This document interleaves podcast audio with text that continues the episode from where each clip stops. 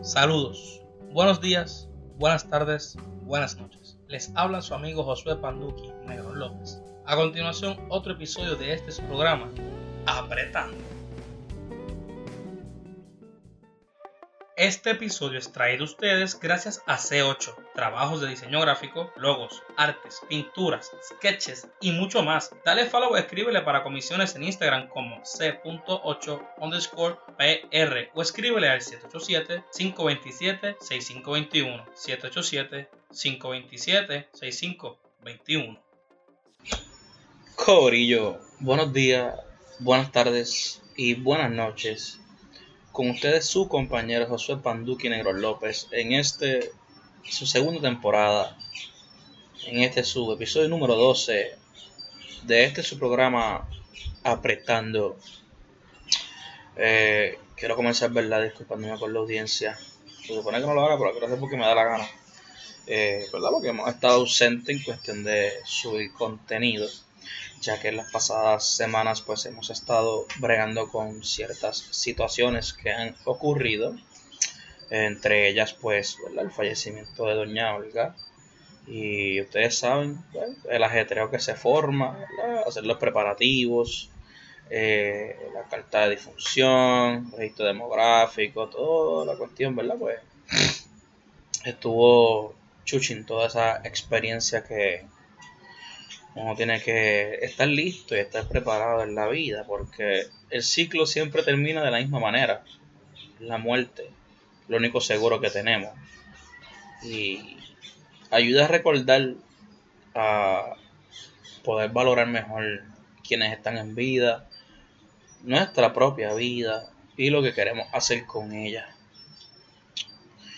Son procesos y hay que saber cómo reaccionar ante ellos. De eso se trata la vida. Es un constante toma y dame. Se supone que, ¿verdad? Quizá uno quisiera que fuera distinto, deseamos que todo fuera fácil, pero en lo personal yo digo que si fuese fácil fuese aburrido. Y siempre hace falta ese sazón, falta ese drama, falta ese descontento, falta esa tristeza, falta ese llanto para poder apreciar verdaderamente lo que es esta vida. Porque recuerda que no es lo que te suceda, no es lo que te pase, no es lo que enfrentes. Es tu actitud hacia ello. Es como tú lo tomas, como tú lo estudias, como tú lo internalizas y cómo tú quieres sobrellevarlo todo de una manera, ¿verdad? Que uno entienda que sea la mejor. Es tener la actitud ante los atropellos que se puedan presentar ante nosotros en el día a día. Y obviamente, ¿verdad? Si, si eres cristiano practicante, cualquier religión, eh, es una constante prueba. Es ver como que, mira, vamos a ver cómo tú estás, vamos a ver qué lo que Y muchas veces uno pide paciencia, uno pide fuerza, uno pide entendimiento, pues te van a llegar más pruebas para que tú adquieras, para que tú puedas evolucionar, para que tú puedas mejorar eso que estás pidiendo. Porque la vida no es como que, ay Dios mío, dame paciencia y pa, tienes 10% más de paciencia. No, no, no. Él está allá arriba y dice, ah, coño, que tú quieres paciencia, ¡pam! Y te zumba con una cosita, a ver cómo tú racionas. Entonces nos molestamos cuando suceden las cosas. Y es como que, espérate, tú lo pediste, así que te calmas. y es importante siempre mantener una mente receptiva y abierta ante todo lo que pasa, porque si te quedas en ese lapso, en ese ciclo, en ese torbellino de ¿por qué? ¿por qué? ¿por qué? Ah, te vas a quedar ahí, te vas a enfermar en ese ciclo sin salida. Es importante querer ver el para qué sucedió, darle tiempo. Muchas veces las cosas se tardan en hacer sentido, en encontrarle sentido, en entender el por qué. Así que mi gente, no se desanimen en todo lo que estén haciendo en sus proyectos, en su diario vivir, en su trabajo, en su relación, en su familia, con sus amistades. Pero más importante, porque todo lo que acabo de mencionar es secundario. Porque lo primero eres tú. Lo más importante eres tú. Y vivimos en una sociedad donde el ajoro, el ajetreo, la ansiedad y el estrés es lo más presente que vemos en la calle, la gente guiando. Y yo me di cuenta porque cuando yo estoy guiando, pues tuve a la gente que se nota el estrés con que ellos van. Estoy tarde para el trabajo, me pasó esto, me levanté tarde, no pude desayunar, no me va a dar tiempo. Sea, ese, ese es el modus operandi de nuestra sociedad. Y es triste. Y a mí me duele porque yo tengo muchas amistades que los veo en eso.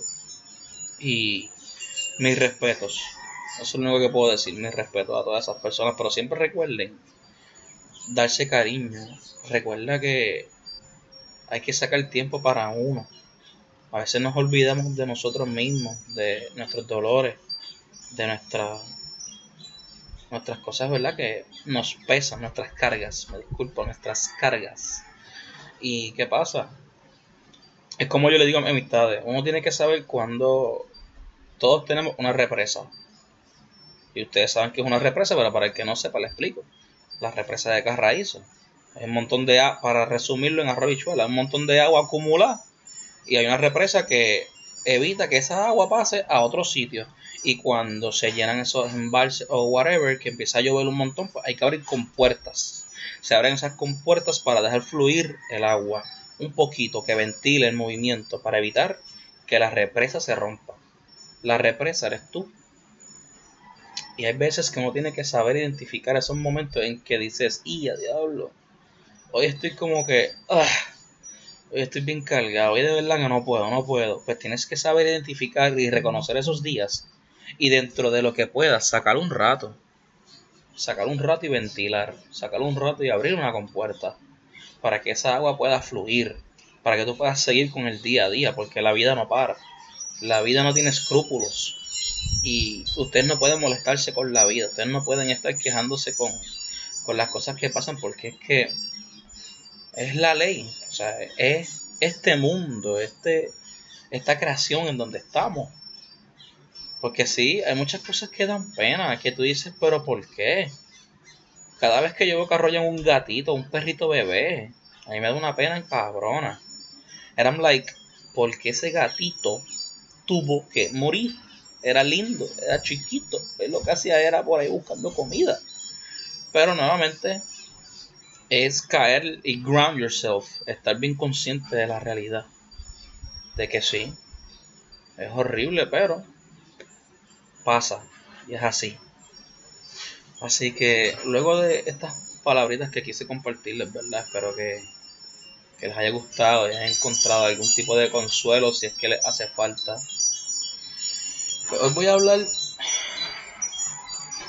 eh, mayormente de la palabra extrañar. Y no hablar de la palabra, sino son cosas que pues extraño.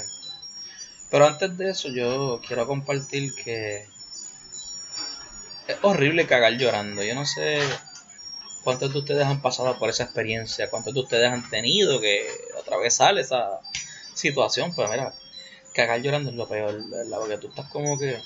o sea, que de momento cuando estás llorando, como que te llegan esas ganas de llorar más duro. y ahí, ¡fa! Y ahí entonces sacas la mierda. Y como estás como que pujando por estar llorando, esa mierda cae en el agua y salpica y te mojas el culito. Entonces estás llorando porque ahora tienes el culo más sucio todavía mojado. Y porque estás llorando, así que toca bañarte. Porque con papel, ¿verdad? Pues se puede secar y qué sé yo, pero es mejor irse a bañar después de que te. Después de que tú cagas. Yo casi siempre intento bañarme. Por eso es que yo no cago en los sitios, yo cago en casa. En casa ajena no lo hago porque más vale precaver. mejor así. Pero fue una. ¡Wow! fue una experiencia bien brutal. Como Pero bueno, extrañar. Extraño mucho a, mi, a Negroni. Negroni, los que no lo saben, era mi, fue mi primer auto. Ford Focus 2007 SE. Negro. Y él era tan bello. Él era mi confidente. Él era mi amigo. Él era esa voz que me ayudaba. Él era ese oído que me escuchaba. Él era esa mano que me abrazaba. Y él entendía todo, ¿me entiendes? Habían veces que yo estaba tan encojonado que a él como que se le metía el diablo y aceleraba más rápido y respondía más rápido. Era como que tenemos una conexión. Y a la habían días que él me fallaba. Él me decía como que, mira, no, no te sientas así. Y pa, pa, pa, pa. Y él me hacía como que caer en tiempo, como que, ok, estoy bien cabrón, pues déjame bajarle. Y lo extraño porque, ajá, fue mi primer carrito superior. Poco a poco yo fui cambiando las cositas y poniéndolo bien chulito. Mi primera, mi primera estrella fue con él en la curva de San Lorenzo Acagua, la famosa curva que todos tienen que saber que conecta con la 30. Pues yo me estrellé ahí gracias a un bache de aceite. Este. Y fue una experiencia bien graciosa. Porque yo me estrello contra la valla. Y en vez de salirme del medio de la calle y llamar a mi padre, yo lo que hago es buscando la parrilla. Porque la varilla salió expulsada del carro. Y yo, ¿dónde está la varilla? Perdón, ¿dónde está la parrilla, puñeta? Diablo. Y yo buscando por toda la calle. Y hay un grubero esperándome allá, porque eso fue más cabrón. Yo choqué y como a 50 pies después de la curva hay un grubero esperándome allá. ¡Ah! No saben nada, son desgraciados. Entonces él me dice, muchacho, ven para acá que te van a chocar. Y yo, papi, no encuentro la parrilla, hombre. Y hasta que yo no encontré la parrilla en la calle botada y la cogí y la metí dentro del carro, yo no me salí de la calle, me acuerdo que... Pude haber muerto ese día, me acuerdo. Muchos carros frenaron cerca de mí, casi me dan. Ya, pero bueno. Ese carro era la bestia. Era la bestia. Me encantaba, era cómodo. Yo llegaba de madrugada a dormir en él. Era chulo. Era, era tan bello, pero la vida nos privó de él. Y no me quejo porque ahora, gracias a Dios, mira si las cosas de la vida funcionan tan cabronas, de raras y misteriosas que tengo el mismo carro. Porque ahora tengo la Ford Focus, pero 2006, un año atrasado, pero wagon. Los que no saben que son wagon, son cinco puertas que tienen baúl. Que tienen la puerta del baúl que hace que abre y tienes ese espacio. Y me encanta porque fue como que un híbrido entre lo que yo quería, que era mi carrito, el Negroni, y una guaguita con más espacio. Y un baúl así, porque yo me paro en cualquier sitio, abro el baúl y me siento. Súper cómodo, hermoso, es blanca. Y el otro fue negro. O sea, los colores del panda. Blanco y negro, mismo carro. Y ha sido cool porque no he tenido que pasar este proceso de volver a, a saber cómo es que funcionan sus cambios, aunque es automático, ¿verdad? Pero no tiene que saber cómo pisar para que el carro... así que ese proceso no tuve que pasar de nuevo. Eh, el carro mide lo mismo, así que... para mis días de antes, porque ya yo cambié. Para esos días en que yo me sentía como Toreto. Era hermoso, déjame decirte. Pero bueno, también extraño mucho al equipo, al equipo de cheerleader, de porrista. Y cuando digo al equipo no me refiero a ningún año en específico, me refiero a, al deporte, a todas mis amistades que gané, a toda esa segunda familia que yo gané. Ese deporte fue bien chulo hacerlo, fue sacrificado. Y yo lo digo, no hay deporte más cabrón que porrismo. ¿sabes? El compromiso, la confianza, y el sacrificio que hay que hacer para tú ser porrista está cabrón. Mis respetos a todos los porristas, a las flyers, a los gimnastas, porque eso es una fase que yo nunca tuve que hacer, pero solamente puedo imaginar el sacrificio, eh, las ganas de tener que hacerlo y querer hacerlo, porque ser flyer, tú me perdonas, pero tiene que ser un miedo cabrón.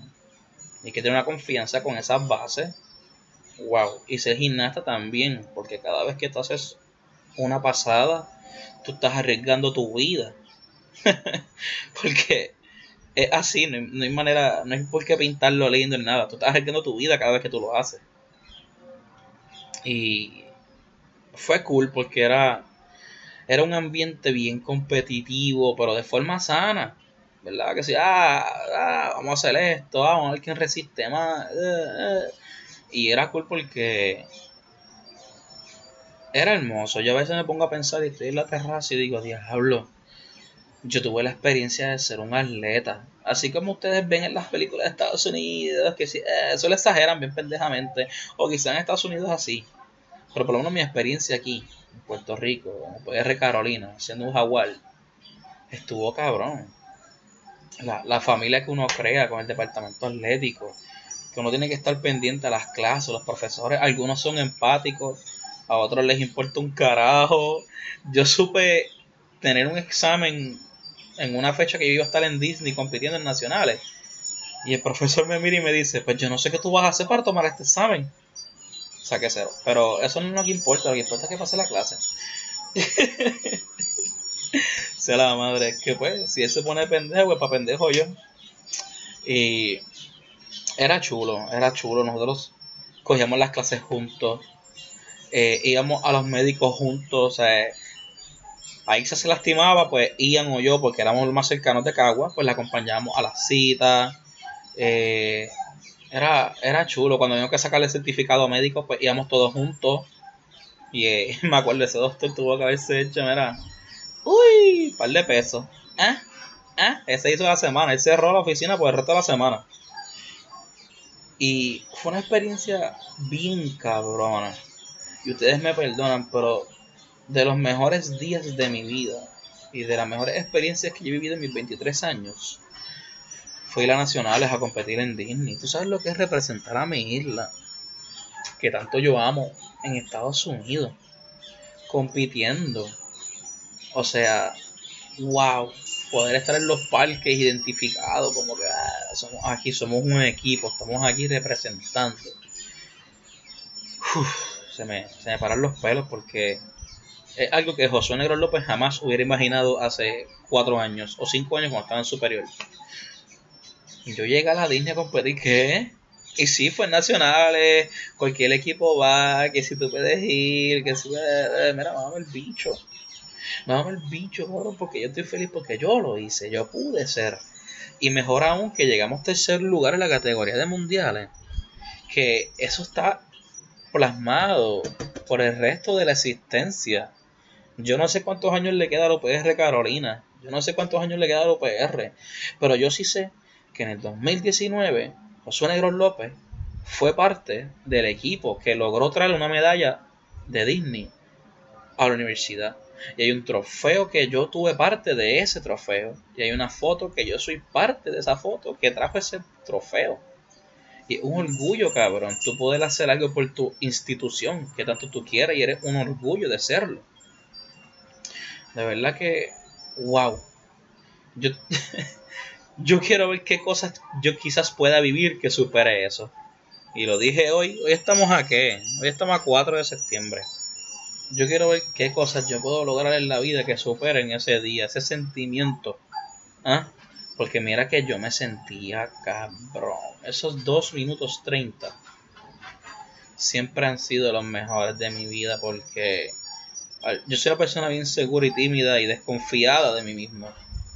Y cada vez que eso empezaba, el ting, ting, todo se iba, ¿me entiendes? Porque yo tenía que meter cojones, porque hay un equipo que está confiando en mí.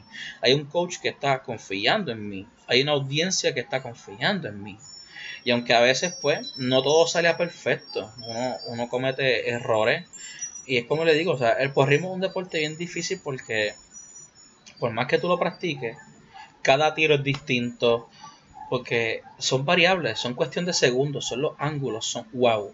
Eh, es, tan rápido todo lo que tienes que hacer y asegurarte de hacerlo bien, que cualquier mínimo detalle que tú cambies en el tiro, que si abriste un poquito más los codos, estiraste un poquito más las manos, bajaste un poquito menos, ya sabes que se descabronó todo y tienes que improvisar.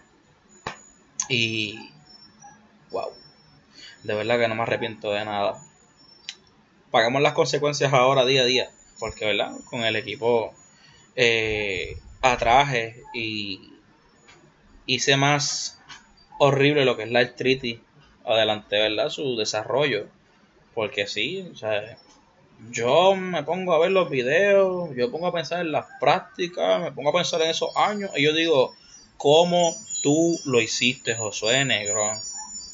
cómo tú podías tratar, porque no es que lo hace siempre, pero cómo tú podías tratar de estar a la par con esa gente que está en un mejor peso, está más saludable, está más apto físicamente, tiene más estamina, tiene más resistencia. O sea, para mí siempre un constante reto. Yo los veía a ellos y decía, diablo, estos cabrones. Y yo los escucho jodiéndome. Y yo, ¡ah! Mis muñecas me dicen cada día, me cago en tu vida. Al igual que mi rodilla y mi hombro derecho. Pero saben que yo les digo, cáguense en ustedes. Y gracias por soportar esa carga que yo les di, sabiendo que no la podían aguantar, sabiendo que debí cuidarme, sabiendo que debí tomar otras medidas. Pero gracias porque son parte de mí y lograron dar la talla las veces que hacía falta.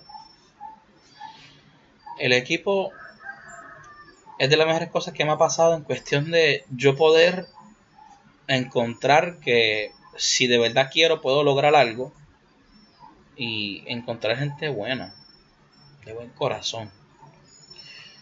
La tercera cosa que extraño, y no tanto, ¿verdad? Porque tuve que pecar, son los chinos. Mira, mi gente, yo sé que ustedes lo ven en las redes sociales a cada rato que yo lo posteo en Facebook, pero es que los chinos, no me importa si tienen gato, perro, ratón, pájaro, serpiente, vaca, toro, cabra, mira, vete para el carajo, sabe rico, cabrón. No estás hablando mierda, mira tú, eh, o sea, la dieta oriental se comen hasta el dedo de alguien, ¿me entiendes? Esa gente se come cucaracha, gusano, murciélago. ¿Qué importa? Si le echaron un canto espejo no voy a hablar porque es estúpido que está hablando de esto. Los chinos son los chinos. ¿Ok? Y los chinos de Puerto Rico son los chinos de Puerto Rico. Porque eso es un dato que hay que aclarar. La gente se cree que esto es chiste. Esta isla es bendecida con todo lo que tiene. Hasta los chinos son cabrones aquí. Pollo naranja ahora mismo. Mm, me voy a tocar pensando en el pollo naranja. Mentira. Eh, iba a decir que los extraño, pero hace unos días. Permiso, permiso.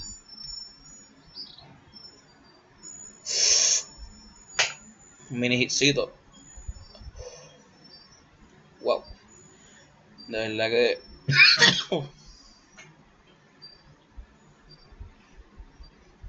Cristo amado.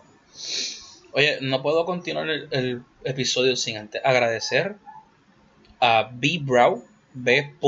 Brow de ceja, B R O W para el que no entienda. Porque ayer me saqué las cejas, ella saca las cejas en hilo. Oye, tremenda experiencia. Si a ti te gusta sentir dolor, ve para allí, masoquista de mierda. Mira, es hermoso los diferentes tipos de artes que existen para darte cariño en el cuerpo, porque llevo más o menos un año esforzándome por mejorar mi salud física y emocional por ver números, no sé.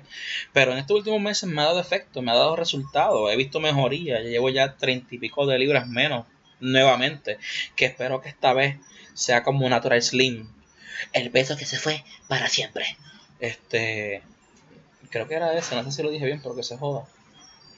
El punto es que se siente bien el darse cariño. ¿Qué carajo es esto? Porque yo no había hecho esto antes mis manos han cogido vida gracias a las uñas que me hace Carelis y me hace Amanda, que a las dos las quiero y las amo con cojones. Y gracias por poner mis manos al día. O sea, yo mis manos ahora y ustedes no van a entender lo orgulloso que yo estoy de cómo yo he podido cambiar y mejorar. Porque antes yo era una persona que se comía todas las esquinas, todas las uñas. Era horrible. Yo antes ni enseñaba mis uñas. Y era por ahí como que, ¡pum! ¡pum, baby! Yeah, baby, there you go, baby. Lo que es la cara, este, el pelo. Yo llevo desde marzo sin a un barbero y espero seguir así por mucho tiempo. Eso sí, si alguien sabe de alguien, wow, qué estúpido. Si alguien conoce de una persona que sepa cortar puntas de pelo rizo, y por favor que no me claven porque no tengo tanto pelo me avisan porque me dijeron que tengo que cortarme las puntas para que el pelo pueda coger más fuerza y forma. Y yo me quedo como que, hmm, es como los árboles, que tú le picas la punta para que las ramas crezcan más hacia los lados y fortalezca esas ramas. Así que ahora me di cuenta que también tengo que buscar un sitio donde breguen con pelo rizo y que puedan cortarme las puntitas. Pero no quiero que me corten el pelo, ¿me entiendes? Porque a la que yo vea que mucho pelo cae, me van a cabronar. Y, y, y se va a formar el verdadero vaivén porque llevo casi seis meses eh, dejándolo crecer y está hermoso. Y cuando me baño, qué experiencia. es cool el pelo largo así. Yo nunca en mi vida lo había tenido tan largo. Quizás cuando bebé, pero eso no cuenta. Eh, después siempre me lo fui recortando o me dejaba el punk con mucho jelly horrible, Josué Negro López. De verdad que yo veo las fotos de antes mías y yo digo, wow, con razón es que nadie te quería, lo cabrón. Así que tú eras horrible. Ahora por lo menos pues estamos cogiendo fuerza, estamos cogiendo forma, gracias a estar muriéndome con los ejercicios de las rutinas de Brian y mejorando la alimentación. Obviamente, ¿verdad? Tengo mis días en que como como cerdo. Como como cerdo. A mí no me importa, porque la idea es la actitud. Es como que hoy me voy a descojonar pero es porque mañana voy a sudar como puerca. Y es tener ese balance. Una vez tú tengas el balance, puedes hacer las cosas sin tanto miedo y temor. ¿Qué sucede? Que ha sido bien interesante esto de darme cariño porque me siento mejor. Es cool. Y ahora pues también las cejas le estoy dando cariño gracias a B-Brow eh, que le está dando formas porque Dios mío, yo antes me sacaba las cejas bien malas y bien feas y yo odio dónde están los barberos. Eso, Dios mío, yo le voy a decir, papi, ¿qué pasó? Papi, tú me fallaste, ¿me entiendes? Tú me decías que esto se veía cabrón. Yo te confié en mis cejas y mira lo que tú me hacías, ese matadero.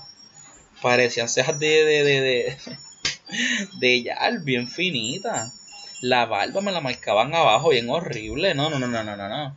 Yo veo mis fotos de antes y yo digo, diablo. Pero que es tortuzado, pero que matado, mi loco. Y ahora que estoy dando la importancia a cómo me veo porque me siento mejor conmigo mismo, es como que... Ok, aquí hay potencial. Estamos trabajándolo. Esto es como una obra de arte, ¿me entiendes? Yo estoy dando por aquí, dando por acá, mientras pueda porque sé que estoy tarde en ciertas cosas, porque pues me descuidé por muchos años. Pero lo importante es que estamos aquí ahora, lo estamos haciendo, así que ¡Hooray! así que los voy a dejar con este refrán que dice así: Más vale prevenir que curar. Así que, baby, no prevenga estar conmigo porque conmigo te vas a curar de verdad. Otra mira eso y la vez. Pero nada, gente, estoy bien contento de haber vuelto a grabar. Estoy bien contento de poder darles contenido. Espero que hayan podido disfrutar. ¡Uy, Dios mío! Yo iba a cerrar el episodio sin antes mencionarlo. Me llegó el interfase un segundo micrófono que pedí por Amazon. y está súper cabrón. Wow. Y es azul y negro, que es como que. Mmm, mejor color del mundo, azul. Y el color más favorable del mundo, el negro. Y me siento cool porque pude grabar mejor. Y este audio se va a escuchar mucho mejor. No tengo que estar pendiente de que la batería se me vaya a descargar.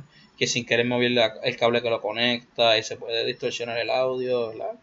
Y una vez más, gracias Shirley a Miss Red Podcast. Porque sin ella yo no hubiera podido empezar este proyecto.